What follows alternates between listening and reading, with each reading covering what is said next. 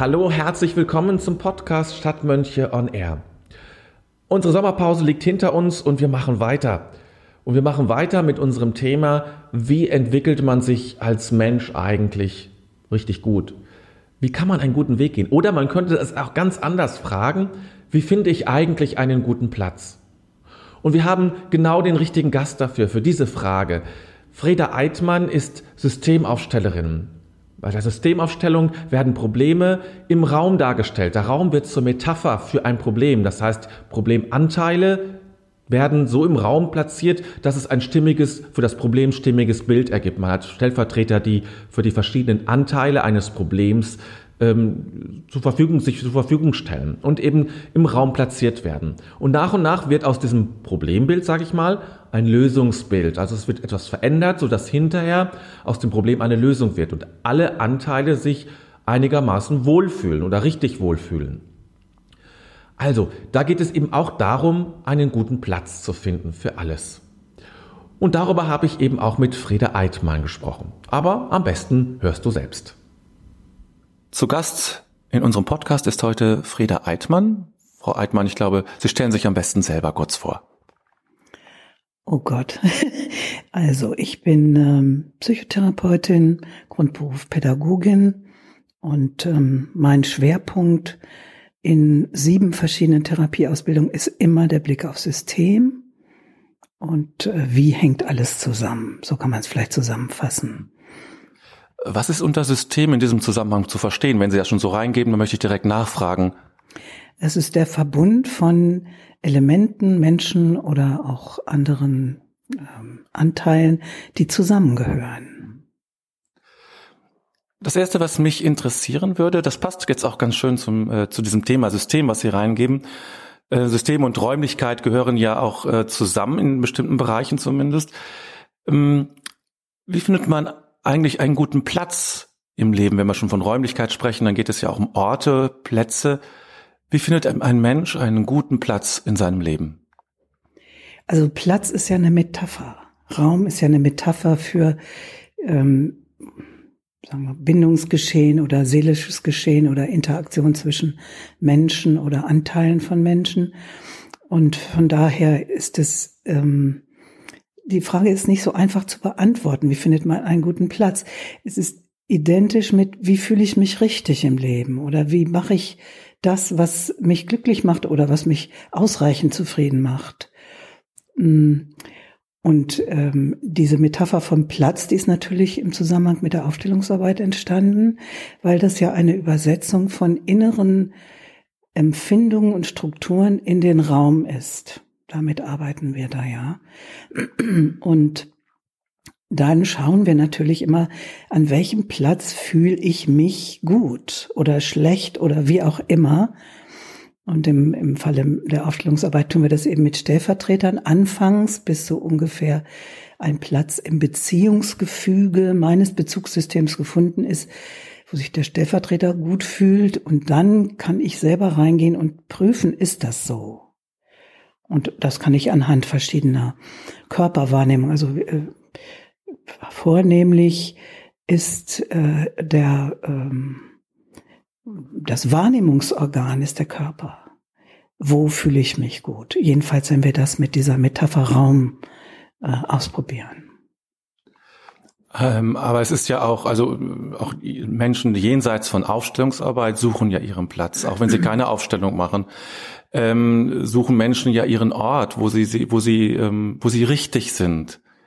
Äh, gibt es da nicht irgendein ein, ein Merkmal dazu oder gibt oder wie kann man wie, wie finde wie, wie, wie kann ich mich auf die Suche begeben, solch einen Ort zu finden?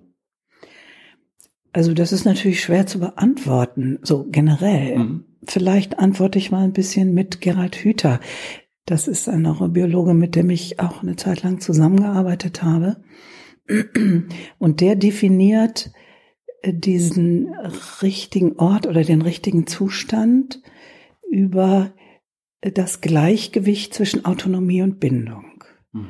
Also bin ich genügend eingebunden, gehöre ich dazu, fühle ich mich dazugehörig und bin ich aber gleichzeitig selbstständig genug, dass ich auch äh, mich entfernen kann oder meine eigenen Entscheidungen und, und äh, fällen kann und meine Möglichkeiten nutzen kann, auch wenn sie vielleicht im Bindungssystem auf Widerstand stoßen. Und dies, das ist ein Fließgleichgewicht, in dem wir uns immer bewegen. Und da kann man nicht sagen, jetzt gibt es einen Punkt, bei dem bleibe ich immer und da ist es jetzt richtig, sondern das kann sich immer wieder verändern. Also es ist eine Entwicklung. Und wie haben Sie Ihren Platz gefunden oder haben Sie ihn gefunden? Hm, das ist auch nicht so einfach zu beantworten. Ich denke mal in, äh, sagen wir mal, in Liebesdingen, ja, hm. bin ich sehr äh, zufrieden und gut gebunden. Ähm, aber, also beruflich auch, aber es verändert sich mit jedem Jahr, mit jeder ähm, Veränderung, die von außen kommt und es kommen auch welche von innen, Alter und ähm, was auch immer. Und äh, ich, ich würde selber sagen, ich habe sehr lange einen guten Platz eingenommen, was meine berufliche Tätigkeit betrifft. Ähm, auch in der Familie, Herkunftsfamilie und so weiß ich, wo ich stehe, wo mein Platz ist. Aber auch das verändert sich. Wenn zum Beispiel mein Vater jetzt alt und dement wird, dann bin ich die Älteste, habe ich wieder einen anderen Platz. Also ich würde sagen, ähm, je älter ich werde, desto eher ist mein Platz in der Wandlung und in der Veränderung. Jetzt fällt mir eine andere Frage ein, ich hoffe, ich darf sie stellen. Welchen Platz möchten Sie am Ende Ihres Lebens eingenommen haben? Den Platz in der Verbindung mit allem, was ist. Mhm. Also ein ganz spiritueller Platz. Ja. Eindeutig, ja. ja okay. Darauf läuft auch, glaube ich, alle therapeutische Entwicklung äh, hinaus. Darauf, dass alles in, dass ich erkenne oder erfahre, dass alles in Verbundenheit da ist? Ja, im besten Fall. Ja. Aber also nicht jeder kann das erleben oder erfahren, aber äh, die Sehnsucht ist, glaube ich, in jedem Menschen vorhanden, dass äh, sich nicht alleine zu fühlen, sich verbunden zu fühlen, sich mhm. eins mit allem zu fühlen, ja. Sie sprechen viel von Systemen, Verbundenheit. Ähm, es gibt unterschiedliche Systeme. Es spricht ja innere Systeme. Sie arbeiten ja auch mit inneren Systemen, die Ego-State-Therapie zum Beispiel. Also innere Persönlichkeitsanteile könnte man ja sagen. Und zum anderen eben äh, die Aufstellungsarbeit, wo das Ganze externalisiert wird, also eben als äußeres System, zumindest von der Betrachtung her gesehen wird. Ähm, Systeme bestehen ja aus sehr unterschiedlichen Teilen, Subsystemen. Teilpersönlichkeiten wie bei der Ego-State-Therapie. Was hält das alles zusammen? Was hält, man könnte jetzt eigentlich fragen, was hält das die Welt im Innersten zusammen, aber vielleicht ist das identisch, weiß ich nicht. Aber was hält das eigentlich alles zusammen? Bindung. Mhm. Also es ist ja eine, eine Kombination aus biologischen Faktoren oder Prozessen, die wir gerne landläufig Liebe nennen, mhm. ähm, die aber mm, gut von verschiedenen Seiten betrachtet werden kann. Bindung, ja. Also mhm. gehöre ich dazu? Und wie zeigt man mir, dass ich dazu gehöre? Und wie kann ich selber dafür sorgen, dazu mhm. zu gehören? Nun fühlen sich ja viele Menschen ähm, nicht zugehörig oder auch in unserer Gesellschaft gibt es ja eine ganze Reihe Menschen, die sich nicht zugehörig fühlen und ganz eigene, ähm, ja auch Symptomatiken könnte man sagen, entwickeln. Wie finde ich den Weg zu einer, zu, zum, zum, zur Zugehörigkeit? Ne, erstmal, indem ich anerkenne, dass ich leide. Und über das Leiden dann versuche, äh, Hilfe zu bekommen oder äh, mich zu reflektieren.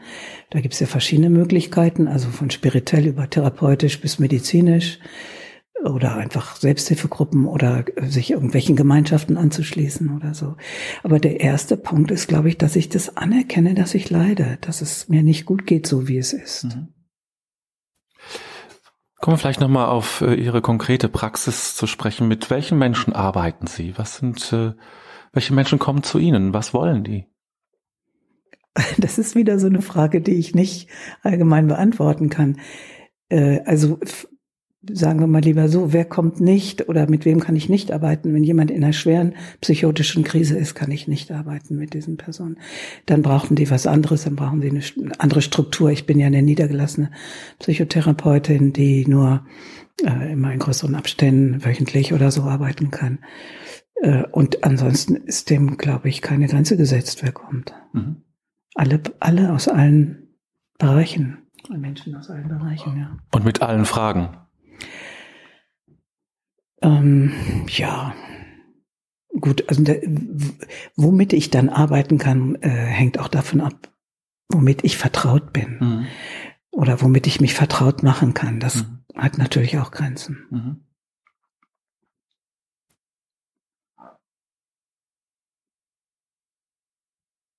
Also am besten geht's natürlich, wenn es Dinge sind, die ich auch kenne und am besten auch schon selber erlebt habe oder wo ich durchgegangen bin oder mhm. so. Ne? Was sind denn, denn ähm, gibt es denn Themen, die Sie so besonders, die Ihnen besonders liegen, wenn man, kann man das so sagen? Naja, das ist wahrscheinlich auch das, weswegen ich mich so intensiv mit der Aufstellungsarbeit beschäftige. Ist, das ist die Verbindung zwischen den Menschen, also die, die Erfahrung, es kommen für zwei Tage äh, acht bis zwölf Menschen zusammen, die sich nicht kennen und ähm, erzählen sich ihre Anliegen und was ihnen wehtut oder was sie ähm, ändern wollen. Und dann fängt einer an, ähm, das, dieses innere Bild nach außen zu kehren mit der Hilfe der Aufstellung und bittet die anderen, äh, da Stellvertretungen zu übernehmen. Und ähm, im Handumdrehen fühlen die sich ein haben Wahrnehmungen, wo sie genau wissen, das sind nicht ihre eigenen und doch finden sie durch sie statt. Und am Ende dieser ersten Aufstellung ist aus diesen, diesen acht bis zwölf Leuten eine Gruppe geworden. und es gibt eine Verbindung und zwar in irgendwie in der Tiefe. Mhm. Ja, äh, es gibt offensichtlich ist das die, das Konzept von Individualität nicht haltbar oder nur begrenzt haltbar. Mhm nach jeder Aufstellung denke ich und werde ich auch immer wieder gefragt, woher wissen wir das, was mit dem mhm. anderen ist? Mhm. Und äh, wie können wir das so plastisch auch körperlich wahrnehmen? Und dann äh, zitiere ich gerne Matthias Wager von Gebet, auch einer der Aufsteller, der führenden Aufsteller, der eben in Frage stellt, ob unsere Annahme von Getrenntheit mhm. richtig ist, ob wir nicht doch eigentlich alle verbunden sind miteinander und es noch nicht wissen, weil wir lernen, weil wir groß werden, weil wir sozialisiert werden damit, dass wir ein getrenntes Individuum werden müssen. Mhm. Und das ist auch richtig, aber ich glaube, es ist ein Paradox. Es ist gleichzeitig so, mhm. dass wir auch immer mit allen anderen verbunden sind. Das sind ja eigentlich Aussagen vieler alter Weisheitsschulen, nicht wahr? Das kann sein, ja. ich glaube schon, dass es so ist. Ich dachte eben so ein bisschen dran, ähm, so ein bisschen an das, wie unsere Gesellschaft gerade so aufgebaut ist. Ähm, ähm, die Schwierigkeiten, die wir haben, auch mit Zugehörigkeit, da geht es ja auch viel um Zugehörigkeit, dazugehören, nicht dazugehören, ähm, sich fremd zu fühlen oder, oder geborgen zu fühlen. Ähm, kann man das auch mit der Aufstellungsarbeit verstehen? Hm. Ja, sicher. Ähm, aber ich würde da gerne noch ein bisschen weitergreifen. Also mein Konzept von Aufstellungsarbeit umfasst drei Ebenen. Also einmal diese ähm, innere, die inneren Anteile, dann die Mesoebene, also Familie und unsere persönlichen Bindungen. Aber dann geht es auch weiter in die äußeren Beziehungen, also die äußeren Kontexte, also sozial, gesellschaftlich, politisch und so weiter. Und das ist vielleicht jetzt ein bisschen kurz gefasst, aber ich glaube, dass in einer Gesellschaft, in einer materialistischen Gesellschaft wie unserer, in der es wichtig ist, dass es möglichst viele getrennte Individuen gibt, damit man möglichst viel einzelne Objekte verkaufen kann, mhm. Dass es schwierig ist, äh, da ein Gegengewicht zu finden, mhm. Äh, wenn man sich nicht bewusst auch einer Gemeinschaft oder so anschließt, die, die da was entgegenhält. Mhm. Äh, und was passiert dann, wenn das nicht gefunden wird? Vereinsamung mhm. und im schlimmsten Fall eben äh, die, die Lust am Leben zu mhm. verlieren und ähm, sich dann auf die eine oder andere Art äh, zu eliminieren. Ich dachte jetzt äh, mehr so im Bereich der, der Flüchtlinge zum Beispiel und der, der, der Angst vor den, vor den Flüchtlingen, vor Verfremdung, wie man das nennen mag. Ist das da ähnlich oder? Ist wieder so ein großes Thema, ja. Was kann ich dazu sagen? Also einmal denke ich, dass es äh, eine unbewältigte eigene Geschichte ist und, mhm. äh, unseres Volkes der Deutschen, ja. Viel Flucht, viel Vertreibung. Ähm, und darauf werden wir wieder gestoßen. Das, also da glaube ich, das hat viel damit zu tun. Ansonsten ist es natürlich so, wenn ich das Gefühl habe, ich kriege eh schon selbst nicht genug, dann möchte ich auch nicht noch was abgeben. Verständlich. Und dann sind alle, die von außen kommen und auch was wollen, Feinde und bedrohlich und so. Mhm. Also ich kann es verstehen. Mein, mein Weg ist eben auch über Aufstellungsarbeit gewesen.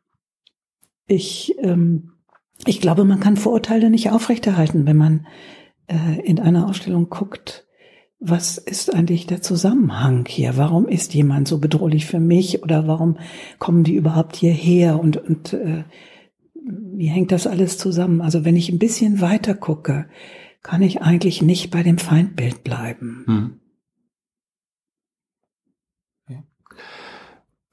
Sie sprachen vorhin von Tiefe. Was ist Tiefe? Naja, das, was unter der Oberfläche ist. Ja, ist richtig. das ist schon richtig, dass das natürlich ist, es jetzt äh, so betrachtet, ja. Was ist, was ist wirkliche Tiefe?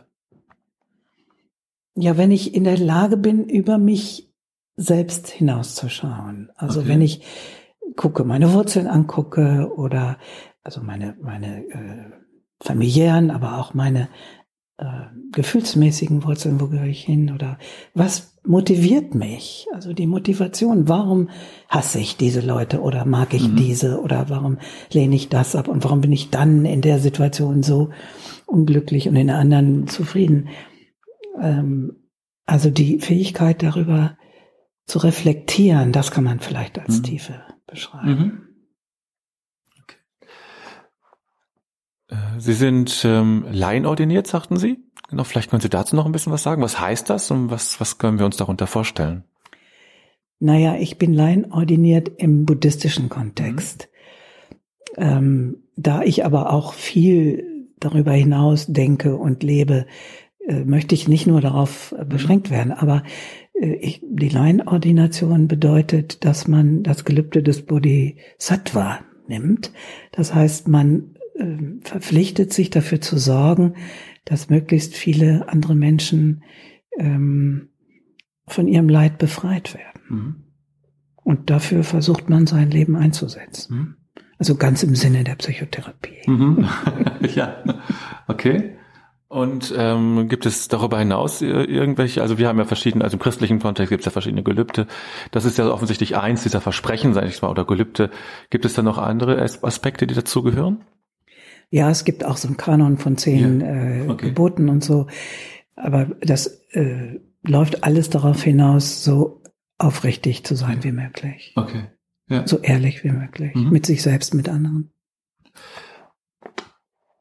Was hat ähm, dann Spiritualität oder was hat äh, ihr, ähm, ja gut, äh, die Bedeutung für ihre therapeutische Arbeit ist klar durch diese Ordination, durch dieses Versprechen.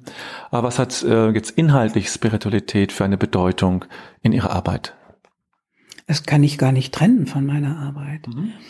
Also die Erfahrung, ja, ich beziehe mich wieder auf die Aufstellungsarbeit, wenn, wenn äh, Menschen spüren füreinander, was da im System an Leid, aber auch an Ressourcen vorhanden ist, dass dem Alltagsbewusstsein bisher nicht zugänglich war, dann ist plötzlich im Raum spürbar die Verbindung mhm. zwischen Menschen, die, diese tiefe Verbindung zwischen mhm. Menschen. Und ähm, das ist, glaube ich, ein Aspekt von Spiritualität. Mhm. Für mich der wichtigste. Mhm. Ähm, das kann ich gut nachvollziehen, aber ähm, es gibt ja durchaus für Menschen noch, äh, oder viele würden sagen, es gibt noch explizitere Formen spirituellen Lebens. Das ist natürlich schon sehr, es hat auch was sehr, sehr Klares und verstehe auch, was Sie meinen, also diese, diese tiefe Verbundenheit äh, in dem Ganzen, ähm, die, wenn man die spürt, das ist eine sehr tiefe spirituelle Erfahrung. Ähm, Vielleicht muss ich, äh, vielleicht muss ich äh, von der spirituellen Erfahrung zu einer religiösen Erfahrung äh, von der Sprache her wandeln. Gibt es religiöse Erfahrungen, die in Ihrem Kontext eine Rolle spielen, oder würden Sie sagen, das ist das Gleiche? Ja, wo ist der Unterschied? Ähm, Das ist eine gute Frage, die ich jetzt beantworten muss. ähm, das andere ist einmal so, es ist eine, eine transzendentere Erfahrung, die sozusagen aber welttranszendent ist. Und das andere ist sozusagen eine weltimmanente Transzendent eher. Welches ist es welches? Ähm, die, die Beziehung ist eine, würde ich sagen, eine weltimmanente Transzendent. Transzendenz. Ja, ist also eine, die ich sozusagen, während ich aus religiöse würde ich sagen, äh, ist im äh, ist, äh, transzendiert sozusagen die Welt an, an sich nochmal. Das habe ich nicht verstanden.